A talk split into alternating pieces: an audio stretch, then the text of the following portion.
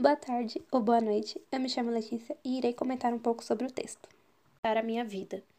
Primeiramente, eu já gostaria de levantar a frase citada do tópico de Estado liberal e Estado social, o primeiro tópico, que é o seguinte: o que vai gerar a riqueza das nações é o fato de cada indivíduo procurar o seu desenvolvimento pessoal. Essa frase em particular carrega em si um grande peso não só para mim, mas para todos nós que estamos aqui pela próxima geração que vai acompanhar muito de perto e passar a, o aperto, as dificuldades dessa revolução industrial, temos que ter noção de que isso vai refletir muito no nosso caráter, de certa forma, dentro da empresa e no que nós queremos para o nosso futuro.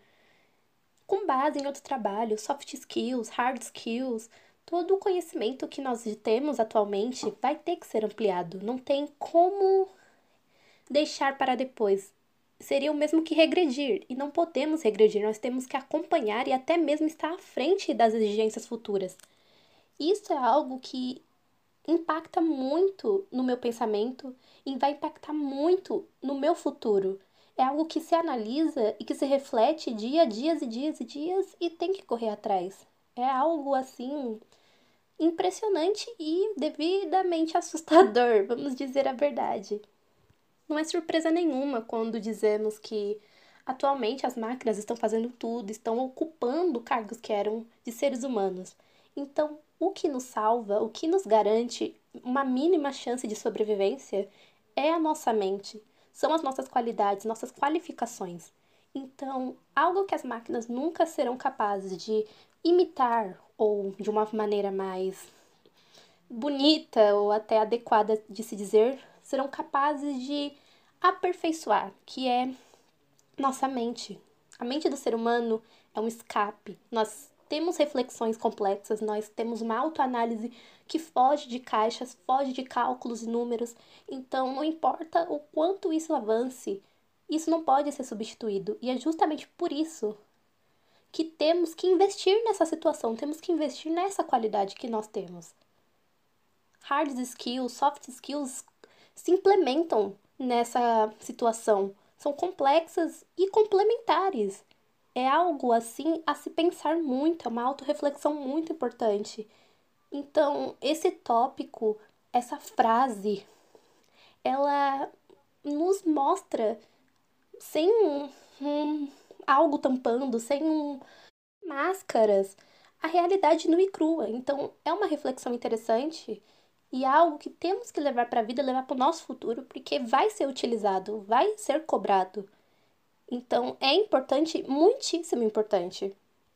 Atualmente, com toda essa questão de pandemia, o Covid-19 estando aí, nós conseguimos ver de perto que muitas pessoas migraram para serviços online, se migraram para essa geração mais tecnológica. E isso, querendo ou não, uma coisa que vai ficar, porque eles vão ver que dá lucro, vão ver que é possível essa forma e que vai poupar muito dinheiro, porque a partir do momento que você tem uma forma de substituir funcionários por máquinas, que os aplicativos fazem isso, não precisa de alguém no caixa, não precisa de alguém perguntar o que você precisa, se você quer alguma coisa, porque o aplicativo em si já vai fazer todo esse trabalho. Seja um aplicativo delivery, seja um aplicativo de roupas, seja um aplicativo, sei lá, de alugar filmes, que é o mais comum, um Netflix, um Disney Plus. Então, essas funcionalidades já foram substituídas e no Covid você vê isso muito mais perto. Nessa pandemia você tá vendo isso. Você tá vendo um choque de realidade, um choque terrível. São pessoas perdendo empregos, pessoas que tiveram que fechar seus negócios, mas também pessoas que se reinventaram, pessoas que deram um jeito com a ajuda da tecnologia. É loucura, é impressionante ver que nós estamos cada vez mais substituíveis. E temos que correr atrás porque senão não temos nada, não temos mais espaço se não fizermos isso. A maior prova que temos é quando eu mesma falo com meus pais, eles comentam que quando eles precisavam de pesquisa, eles tinham que ralar para juntar uma grana, para ir para uma lan house, e a, os meus avós antes tinham que correr atrás para bibliotecas, pegar ônibus, metrôs, dá um jeito, dá um, um enorme jeito. Então, atualmente, se eu quero pesquisar algo para o trabalho, eu só preciso dar um clique no meu celular ou no meu notebook. Isso já foi evoluído. E agora está acontecendo evoluções muito maiores, muito mais impactantes na sociedade e no mercado de trabalho. Isso vai balançar tudo, isso vai simplesmente desestabilizar todo um cenário que já estávamos acostumados. Então, fazer parte disso de perto, acompanhar, eu vou crescer com essa revolução. Então, eu tenho expectativas e quero me aperfeiçoar, e é isso que eu espero. Como as próprias considerações finais diz, a sociedade terá que se adaptar aos desafios impostos pelo futuro, tanto no mercado de trabalho quanto fora. É a realidade que estamos vendo e é a realidade que vai perpetuar. Não tem como evitar, não tem como atrasar. Nos resta tentar acompanhar.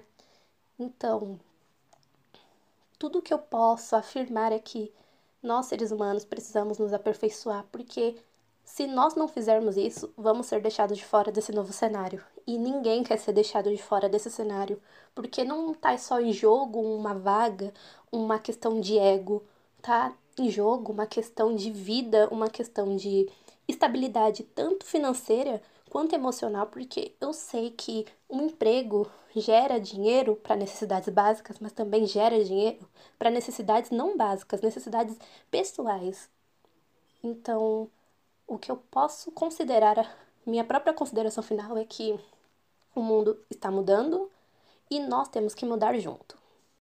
O ponto mais importante, na minha opinião, foi a ressalta de que não apenas o uso industrial da automação irá impactar na disponibilidade de empregos, mas também a utilização doméstica vai levar a consequências muito significativas.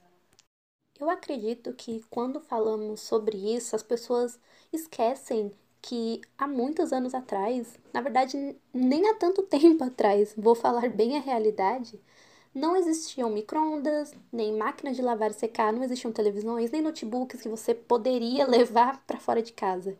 Então, basicamente, a tendência é a aumentar essa dependência tecnológica e substituir coisas que não são mais úteis. Em muitos países mais avançados, já temos androides que têm uma liberdade maior dentro da sua casa. Por exemplo, temos a Alexa, temos o Google, que agora você pode simplesmente falar um OK Google, turn lights off ou turn lights on. Você pode simplesmente falar e ele vai fazer todo o trabalho, desligar a luz, ligar a luz, mudar, colocar uma música. Isso é surpreendente. Os pontos mais importantes para mim foi principalmente no tópico de mínimo existencial e de estado social e Covid-19, que foi a parte que mostra que a sociedade está se encontrando excluída um dos outros, está mostrando uma realidade que a gente não era acostumado, uma realidade em que você tem que se manter dentro da sua casa, você tem que se privar do contato social, até mesmo com entes queridos, com amigos muito próximos, até com um possível namorado ou um casinho. É uma, um ponto que a gente está vivendo atualmente e, particularmente, me chamou muito a atenção os dados e toda a problemática ao redor desse tópico. Outro tópico que me chamou muita atenção foi a indústria e inempregáveis e inúteis, que tem a parcialidade de mostrar que isso não é algo de agora, que está vindo há muito tempo, desde da primeira revolução. E é interessante citar também a revolução industrial que trouxe as indústrias, que trouxe máquinas a carvão, isso tudo foi uma revolução e gerou desempregos, gerou inúteis. Não é de agora. Eu acho importante sempre frisar isso. E o terceiro tópico e último que me chamou deveras a atenção foi Estado liberal e Estado social. Principalmente a seguinte frase: Declarações de direitos não passavam de mistificação, pois os direitos humanos eram reconhecidos em abstrato, não levando em consideração os meios de implementação desses dispositivos uma clara referência à luta de classes sociais.